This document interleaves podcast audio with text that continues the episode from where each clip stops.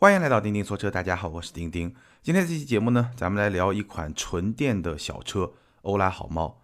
那我们知道，欧拉的猫系列凭借着非常独特的这种设计，还是吸引了非常多用户的关注，尤其是女性用户的一些关注。那最近呢，我终于有机会试驾到了一辆欧拉好猫，这也是我试驾的第一辆的欧拉，也是猫家族的一个旗舰的产品。所以呢，今天这期节目我就跟大家来分享一下。这款车我试驾下来的方方面面的一些感受，它是不是一辆值得我们去考虑的纯电的小车？那我们先来说欧拉好猫这辆车，它作为猫家族的一个旗舰的产品，它的定位，这辆车的价格，它的续航是四百公里和五百公里两个版本，四百公里的版本。定价是十万三千九到十二万三千九，那五百公里的版本呢？定价是十三万三千九到十四万三千九，也就是说，这辆车的整个价格区间大概是在十万多到十四万多这么一个价格区间。相对欧拉的猫系列来说，包括黑猫啊、白猫来说，定位是会更高，车会更大，价格也会更贵，这么一个纯电的车。那我试驾的呢是其中的顶配的车型，也就是官价十四万三千九的这么一个版本。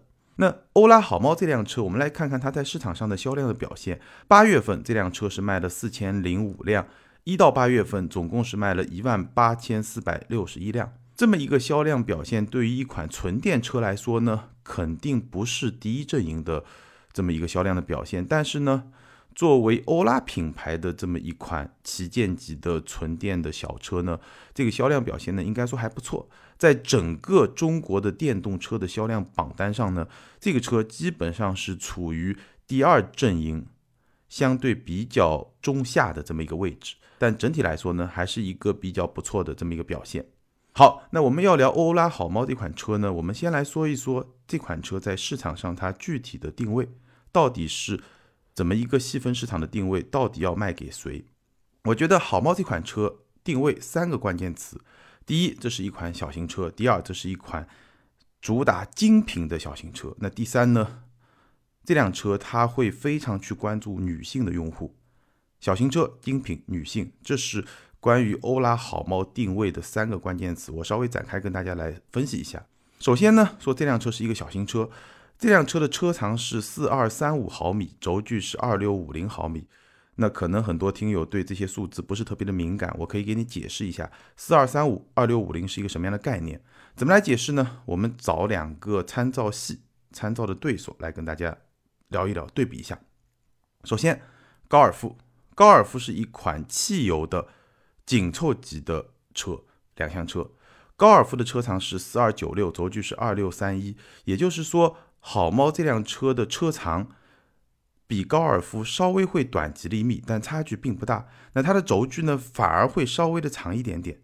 这个说明什么呢？这个说明相比高尔夫，好猫的车身更短，但轴距更长。这个是由电动车它独特的这种架构来决定的。电动车更容易把轴距做长，因为电动车和汽油车基本的结构不一样，电动车更容易把轴距做长。电动车更容易在一个相对比较接近的车身尺寸之内做出一个更大的车内空间，这是好猫相比高尔夫我们能够看到的第一点。那第二点是什么呢？好猫虽然是一个小型车，但是它的车身的尺寸已经接近一个紧凑型的高尔夫，所以呢，这辆车在小型车中的体型是比较大的。然后再来看，如果我们把这辆车跟比亚迪的海豚。一款纯电的小型车来比的话，海豚的车身尺寸是四幺二五，轴距是二七零零，相对而言，好猫车身会更长，但是轴距会更短。同样是两款纯电的小车，但是呢，好猫车身长，轴距短，它好像并没有把纯电车的这种。空间的优势发挥到极致，这说明什么呢？说明相比海豚来说的话，好猫它的外观设计会更加的风格化，它不是那种四轮四角的设计，并没有非常强调实用主义。它跟飞度啊、海豚啊这样一些车的设计的方向是不太一样的。所以，光看这个车身尺寸，我们就可以得出三个基本的结论：第一呢，相比高尔夫这样的汽油车，好猫它发挥了电动车的轴距的优势。它的空间表现可能会更好。第二呢，好猫这款车在小型车中它的体型是比较大的。那第三呢，相比海豚这样的纯电小车，好猫它的设计更加强调风格化，而并没有极致的去强调实用主义。这个是两个数字，哎，我们能够看出来的一些特征。那待会儿我们会聊这辆车它具体的空间表现怎么样。第二个关键词呢，精品。这辆车无论是外观还是内饰，确实会给你一种比较强的设计感。包括内饰会有比较强的这种精致感，包括这辆车，我们待会儿会聊到它的配置水平也是比较高的。它的价格基本上你可以理解为和一辆合资品牌的小型车非常的接近。这个话怎么说呢？合资品牌的小型车，飞度、Polo 都很便宜。为什么说它们价格比较接近呢？因为欧拉好猫是一辆纯电车，四百公里的版本、五百公里的版本，这样一些版本的车价，你不能直接跟汽油车来比。我们知道，纯电车电池的成本。占比非常的高，相比汽油车的三大件的成本的占比会更高。如果电池加上电机，那这个成本的占比会远远的高于汽油车，比如说发动机、变速箱这样一些部件在整个车辆中成本的占比。所以基本上呢，续航四百公里的车，你可以把车价减掉三万块钱；续航五百公里的车，你可以把车价减掉四万块钱，然后再来跟。同价位的汽油车来比配置、比性价比，这个是比较合理的这么一个参考的比较的标准。那从这个角度来说呢，好猫这个车它的价格基本上是跟合资品牌的小型车接轨的，也就是说基本上是跟 Polo、飞度这样一些车接轨的，然后再把电池的成本比较高加上去，大概是这么一个价格。所以从它的精致感的营造，从它的配置的堆砌，包括从它的定价来看，这都是一辆。定位比较精品的小车，相比黑猫白猫那样一些纯性价比的车型来说呢，定位会更高一点。不仅是车身尺寸更大，定位本身也会更高。这是第二个关键词，精品。第三个关键词呢，就是女性。我们知道猫家族的很多车，包括更新的一些在车展上已经展示出来的车，芭蕾猫这样的车，确实它在设计、它在内饰的精致感的营造方面，会更多的去迎合女性消费者的一些。审美的偏好，所以呢，第三个关键词，这辆车呢，把女性消费者作为自己很重要的一个消费的目标的群体，小型车、精品、女性，我们先把这三个关键词拎出来说了以后呢，接下来我们就可以参照这么一个标准，我们来看它各方面的表现怎么样，它到底是不是一辆合格的精品小车。好，那先来说它的内饰外观，我觉得没必要说了，大家已经看到很多了。你说它像迷你也好像甲壳虫也好像保时捷也好，总之这个外观风格性很强，对女性用户确实很有吸引力。好，那内饰呢？我刚刚也说了，这辆车内饰精致感的营造是相当相当到位的。我试驾的这辆顶配车型，在用料方面是用了大量的皮质和软性的材料，然后呢，整个的质感。就是跟身体接触的那些部分啊，整体给你的质感，我觉得还是有那种精致感的。设计方面呢，也是比较简洁、比较到位的。我试驾那辆车，内饰是绿色，比较深的一个绿色和米色的一个配色，整个撞色呢，给你的感觉很简洁，但是是有设计感的。包括说这辆车的座椅，它的支撑性也是相当不错的，坐着还是比较舒服，没有那么软，但是呢。比较舒服又比较有支撑性的这种感觉，我觉得很多年轻的朋友都会喜欢这样的座椅，包括我自己在内。然后呢，说到储物空间方面呢，这辆车的驾驶舱的储物空间表现，我觉得 OK 还不错，但是也不是特别的出色。基本上这个储物空间，如果你去跟同级别的汽油车来比的话，那是相当不错的。但是我们知道，电动车它的架构其实可以让它的前排的储物空间表现更好。我们看特斯拉的一些车，储物空间的表现是非常非常出色的。而这辆车呢，如果你去跟飞度、跟 Polo 比，前排储物空间表现相当不错。但如果你把它想象成一个，或者说你把它当做一个电动车来理解的话，我觉得还不够出色。在具体的使用体验的细节方面呢，欧拉好猫这辆车确实还是有比较多的一些短板。比较多的一些 bug，我随便举几个例子。第一个，它的方向盘只支持上下调节，不支持前后调节。这个相比，比如说新飞度，确实会有明显的差距。因为只支持上下调节，确实会让某些身材的用户他很难找到一个自己非常舒服的这么一个坐姿。再有呢，这辆车它的中控屏一个双联屏，看上去还是挺简洁，也挺有科技感的。但是呢，它的中控屏距离驾驶者的距离是比较远的。我一米七七的身高，在方向盘不能前后调节的前提下，方向盘不能前后调节，意味着我的坐姿是会比我最习惯的坐姿更加靠前一点点。那么在坐姿已经靠前的前提下，其实我要去操控中控的触控屏，我仍然没有办法把身体完全靠在椅背上去操作，我还要往前稍微探一探，所以这个距离并不是特别的合理。那这套车机呢，七英寸的液晶仪表加上一个十点二五英寸的触控屏，功能。非常的丰富，包括自然语音识别的表现也还不错。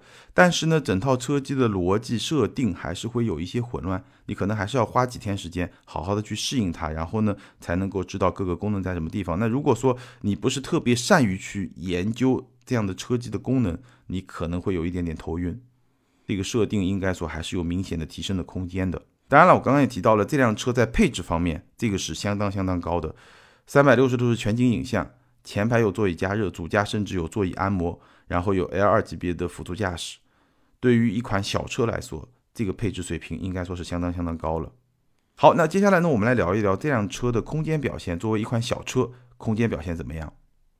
腿部空间，我一米七七的身高，前排一个我正常的坐姿，腿部空间两拳多，这个表现非常出色。头部空间呢，三指。应该说也还是一个不错的表现。那为什么会有那么好的腿部空间的表现呢？我觉得有几个原因。第一个呢，方向盘只支持上下调节，所以可能对于很多用户来说，它的前排的座位都会比正常的你习惯的最舒服的座位稍微的靠前一点。尤其是对于一些身材还比较高的男性用户来说，那这个就有利于后排空间的表现。还有呢，我们待会儿会说到这辆车的后备箱的表现是比较差的，所以呢，这辆车从定位上来说呢，它确实是把后排空间放到了一个更重要的位置上。但是无论如何，两拳多的腿部空间，这个后排空间的表现确实非常出色，甚至我觉得这个后排相比更高级别的，比如说高尔夫这样的车，也完全是不差的。后排的空间表现非常的不错。座椅呢，它的坐垫还是稍微会有一点板凳感。因为电动车嘛，地板下面有电池，所以呢，这个座椅还是稍微有一点点板凳感。但是呢，我觉得 OK，因为它腿部空间足够的充裕，所以你把腿稍微的往下放一放，再往前伸一伸，这个坐姿没有问题。然后后排的中央扶手，这个是比较有高级感的，因为很多紧凑级的合资轿车。它可能后排的中央扶手还是直接搭到后排座椅上的这么一个设计，这个设计比较省成本。但这辆车呢，它的后排中央扶手它是可以放平的，在放平状态下，它是自己带一个支撑，这个是比较高级的这么一个设计。这个是后排的表现，应该说有一点点出乎我意料之外的好。然后后备箱我们刚刚说了，整体的表现比较的一般。后备箱首先这个容积就不是很大，而且呢，后备箱的开口。是比较高的，它会比后备箱内部的这个地板还要再高出一掌，十来公分，所以你要拎一个比较重的物品要放进去，不是特别的轻松，尤其是一些女性用户的话，不会特别的轻松。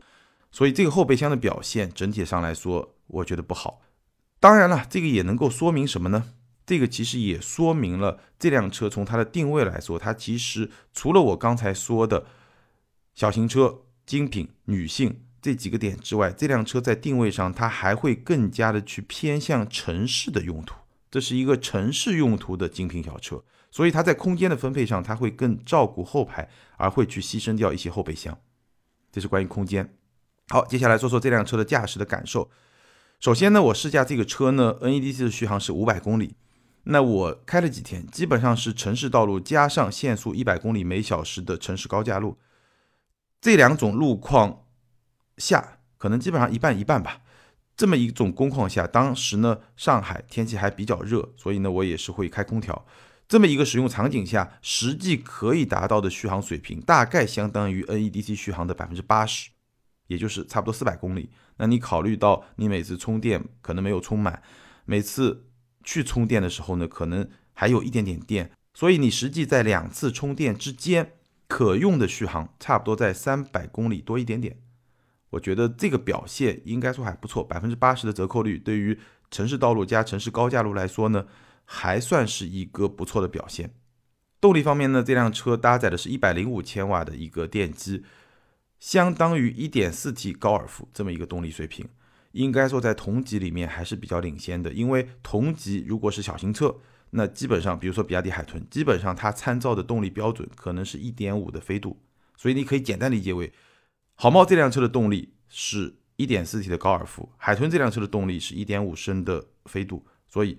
好猫这个动力表现确实是会有一些优势，那这个动力配置也是可以去印证这辆车的定位比较精品、定位比较高的一个小车，而且呢，毕竟是一个电车，所以它的动力的响应性是不错的。所以整体上来说呢，我觉得这辆车的动力的表现是让我比较满意的，没有说很多电车那么的激进，那么的动力响应快，动力很充沛，对吧？一点电门马上就窜出去，没有那么夸张。但是呢，作为一个城市代步工具这么一个车，它的动力表现应该说还是比较出色的这么一个表现。动能回收这辆车呢，提供了三档的动能回收，但是不舒服。为什么不舒服呢？就是它的动能回收有一个比较明显的滞后性。什么意思呢？你踩着电门，当你松开电门的时候，它是没有动能回收的，差不多零点五秒到一秒之后。才会有动能回收，不管你这个动能回收设定是哪一档，是最轻的一档，还是中间那一档，还是最重的一档，都会有滞后性。那这种设定呢，我记得我在更早的时候，在别的一些电动车上也遇到过，当时可能我还没有一个很清晰的认知，或者说我对它的观点还没有非常的成熟。但现在呢，应该也开了很多的电动车，而且自己也是电动车主，我现在的感受。这种明显滞后的动能回收的设定是不舒服的。我可以理解为什么某些车厂会有这样的设定，它应该是不希望有那种一顿一顿的驾驶感受。你一踩电门，车子就走；你一松电门，车子马上就有一个很明显的拖拽感。但是呢？其实我觉得完全没有必要做这种滞后性的设定，因为驾驶者完全可以通过他的右脚相对精确的来控制电门，来避免这种一顿一顿的感受。或者说呢，他直接就把动能回收设定到比较弱的那一档，也能够避免这种感受。那如果你是这种有明显滞后性的设定，其实会让驾驶者没有办法很好的去预期这辆车的这种反应，或者说呢？他的动作已经下去了，但这辆车没有给到一个很及时的响应，这样就会让这辆车给驾驶者带来的这种响应感不好，就会觉得这辆车好像响应比较迟钝，这个感觉其实会更加的不好，因为在这种情况下，车辆驾驶的这种可预期性就不够强，不够的明确，所以呢，我觉得这个设定并不是很好，这个有提升的空间。然后再来说到单踏板模式，这辆车是有单踏板模式的。实际在单踏板模式下的动能回收力度，基本上跟比较强的那一档的动能回收力度差不多。整体而言，动能回收力度不是很大，大概相当于比亚迪秦 Plus 这辆车的比较强的动能回收的力度。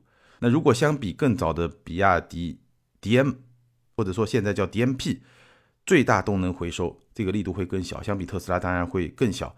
所以呢，这个单踏板模式呢可用，但是动能回收力度不是很大。整体上来说，这辆车的动能回收有明显可以提升的空间。操控方面呢，也是好猫这辆车让我有点失望的这么一个方面。这辆车的方向盘很大，车不大，但方向盘大。我不知道是不是有一点点复古设计的这么一种想法在里面。我们知道，很早的一些汽车，几十年前这个方向盘都是比较大的。但是呢，当年方向盘设计的大，是因为没有转向助力，方向盘大。你开起来才会比较轻松。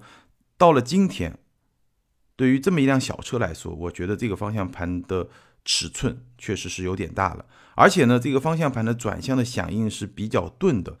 这个钝呢，还不是我们习惯中会遇到的某些以舒适性为导向的车，它的转向响应会比较的慢。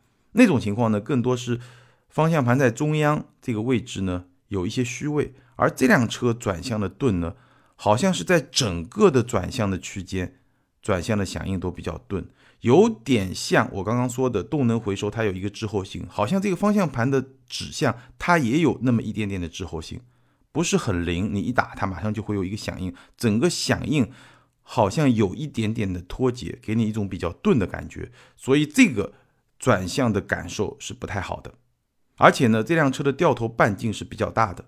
虽然只是一个四米出头的小车，但是它的掉头半径是比较大的，所以给你一种不太灵活的感觉。这辆车的掉头半径可能跟一辆搭载了后轮转向系统的奔驰 S 级差不多，所以这个掉头半径是比较大的。所以这辆车呢，从动力的角度来说，开起来是比较轻快的，但是从操控的角度来说，并不轻快。它并不是一个你想象中的一个小车，非常敏捷、非常灵敏的那种操控的感受。相反。它会给你一种比较迟钝的感受。舒适性的方面呢，这辆车的底盘稍微会有一点硬，基本上和前两代的飞度感觉差不多。新飞度会比它更软一点点。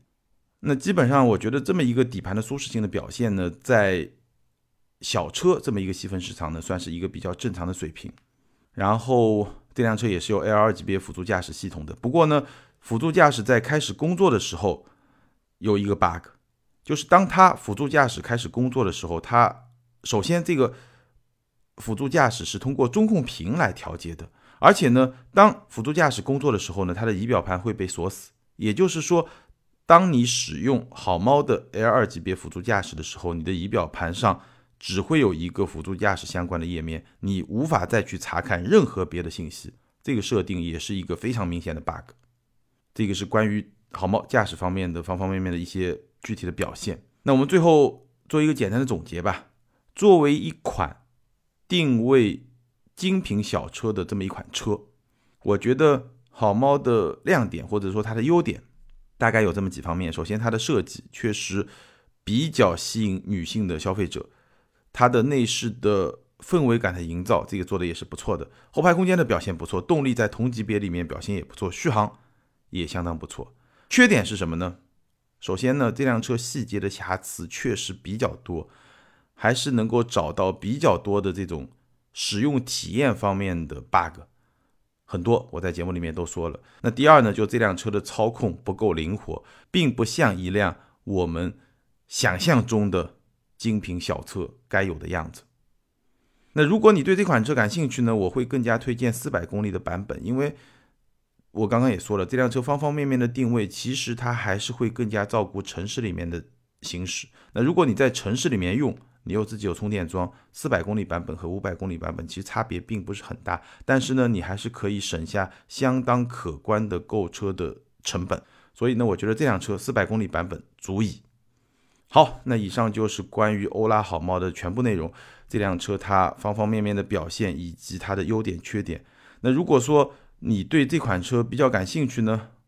在当下的市场上，其实它直接的竞争对手还不是很多，但是我相信接下来它的竞争对手会越来越多，包括比亚迪海豚这样的车呢，比它稍微便宜一点，当然动力也会更弱一点。那会有什么样的表现呢？我们有机会试驾到那个车以后，也会跟大家来分享。好，以上就是关于欧拉好猫的全部内容。那如果你对这款车有什么样的观点，包括你对欧拉的猫家族有什么样的看法，都欢迎在评论区留言，和更多的听友和钉钉来进行交流和互动。还是那句老话，留言和互动永远都是对钉钉最大的支持。好，接下来我们来看上期节目的听友留言。那上期节目呢，我们是一个问答节目，回答了大家的一些问题。ID 是呐喊下划线 HF 这位听友他说：丁丁老师。一八年微信跟您沟通后买的 CRV 混动，开了六万公里，一直很满意，油耗、驾驶感受都不错。现在因为限号想买唐 DM，想再问问您的建议。换了就一直开了，一直开到纯电车，安全、续航、充电都比较完善了再换车。我家充电比较方便，最在意唐 DM 顶配的质量稳定性，想买二手的，性价比高。非常感谢这位听友的留言，也感谢你对我的信任。唐 DM 这款车呢？如果你是要买二手的，那我就理解为你是要买更早的唐 DM。按照现在的这么一个命名的标准，它应该是一辆 DMP，而不是 DMI。那比亚迪的混动呢？其实我觉得 DMI 会比 DMP 更有吸引力，因为 DMI 整个混动系统，我觉得它整体的表现是会更好的。那无论是 DMP 还是 DMI，其实我对比亚迪的混动心中最大的疑问，尤其是 DMI。最大的疑问可能就是它的质量的可靠性，但 DMP 其实也有这么一个疑问，因为比亚迪混动的技术，它的成熟的速度非常的快，所以呢，比较新的这些混动系统，它的长期使用的可靠性、质量稳定性的表现，我没有办法给你打包票，我只能这么说。不过呢，就我个人来看的话，我还是会觉得唐 DMI 比更早的唐 DM 更有购买价值。当然，你可以比一比这个价格，对吧？二手的比较早的 DM 和一手的 DMI 到底哪个更贵？肯定一手的会更贵一点，但是你可以去比较一下。我觉得，如果价格能够接受，DMI 会更加适合你今天来买入，好吧？下一位听友 ID 是林东下划线揭阳品益翡翠，这位听友他说，刚好这期是听友答疑，我有一个小问题想和丁丁聊一下。丁丁非常专业，对车辆产品讲解的也比较全面和细腻，你也经常鼓励大家多试驾，多感受这辆车整体的产品力。但是如果我在试完了这辆车后，我发现我对于这辆车所有的认知和感知和你节目里所说的不一样，甚至是相反的话。那么在这样的情况下，我应该相信谁？相信什么？或者我应该如何看你视频节目，或者听你音频里所说的观点和对这辆车产品力的描述？飞港只是有这样的一个疑惑，一直是多年的听友，很少留言。祝钉钉节目越办越好。这个问题很有挑战性啊。那我的想法其实很简单，如果你说。你在一个物理问题上的观点、看法和爱因斯坦完全相反，那你怎么办？你可能只能认为自己是错的，对不对？那如果你说你的观点和你的物理老师完全相反，那你会怎么办？你可能会跟他讨论一下，对吧？那我觉得我肯定不是爱因斯坦，我可能也不算是你的物理老师，但是我可能在汽车领域可以算是咱们广大听友的一个课代表吧。那如果你跟我的观点完全不一样，我觉得就具体问题具体分析呗。你对哪辆车，你的试驾体验哪些方面跟我观点不一样，咱们具体来讨论。没有一个普遍的方法论说你跟我完全不一样就应该相信你或者相信我，对吧？如果是那样的话，那咱们就没有办法有任何的沟通和交流了。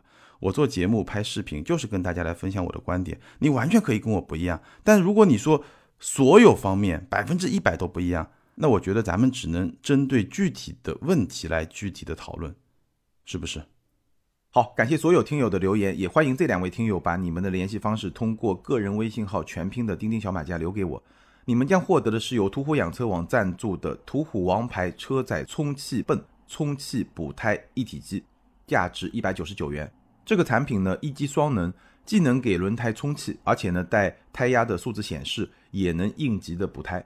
好，以上就是今天节目的全部内容。再次欢迎大家关注我们在 B 站、今日头条这样一些大平台上的视频节目。咱们下回接着聊，拜拜。